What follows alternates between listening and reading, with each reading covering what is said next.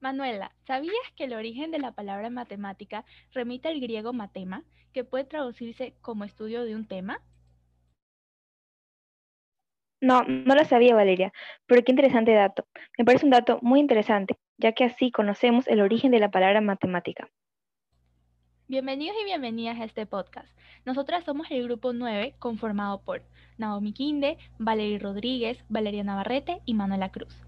El día de hoy les vamos a hablar sobre cómo las matemáticas cuidan y vigilan nuestra salud. Pero, ¿cómo pueden las matemáticas vigilar nuestra salud? En el ámbito de la medicina se encuentran en cualquier parte igualmente, desde conocer cuál debe ser la posología de un fármaco en función del peso y la edad de la persona, hasta en las mediciones de la tensión de la fiebre, del tiempo que se permanece durmiendo, se está enfermo o se tiene dolor de cabeza a la hora de medir el tamaño de un tumor en una radiografía o en una operación con la laparoscopia, por ejemplo.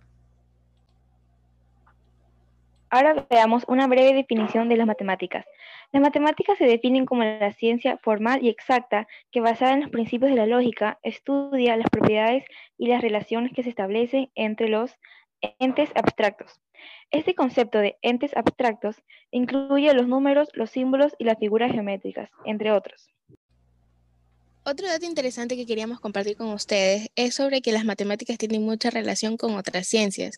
En primer lugar, se apoyan principalmente en la lógica y en sus estrategias para la demostración y la inferencia. Es por esto que la matemática es una ciencia objetiva, solo podrá ser modificada al demostrarse la existencia de errores matemáticos, para lo cual seguramente deberá modificarse gran parte del paradigma, científico con el que se trabaja.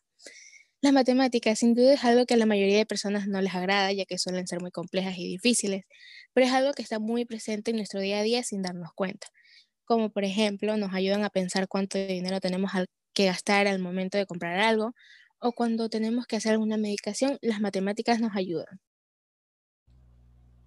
Las matemáticas son una poderosa herramienta que permite entender cómo se propaga una enfermedad y cómo podemos ponerle freno.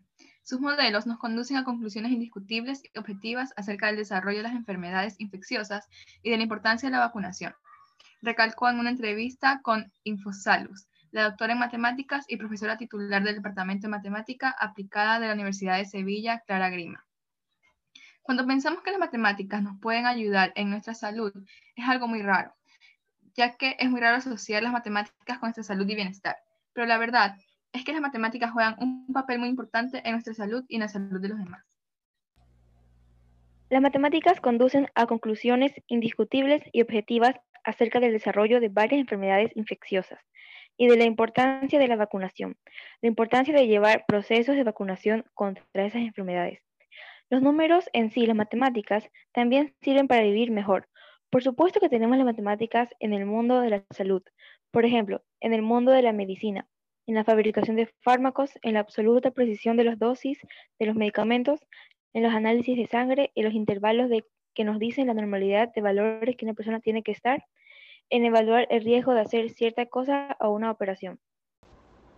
Las proteínas del cuerpo que son determinadas con características personales o enfermedades es uno de los grandes temas de investigación en los que hay un fuerte componente de matemática combinatoria y experimentos. A continuación, les voy a hablar sobre un pequeño experimento en donde las matemáticas tienen un papel fundamental y principal. Este sencillo ejemplo de experimento nos introduce una cosa que se llama estadística. La estadística es buscar datos y analizarlos. Hace unos años, alguien sospechaba que a partir de los 50, tomar una aspirina infantil mínima por las mañanas podría quizás mejorar la salud del corazón.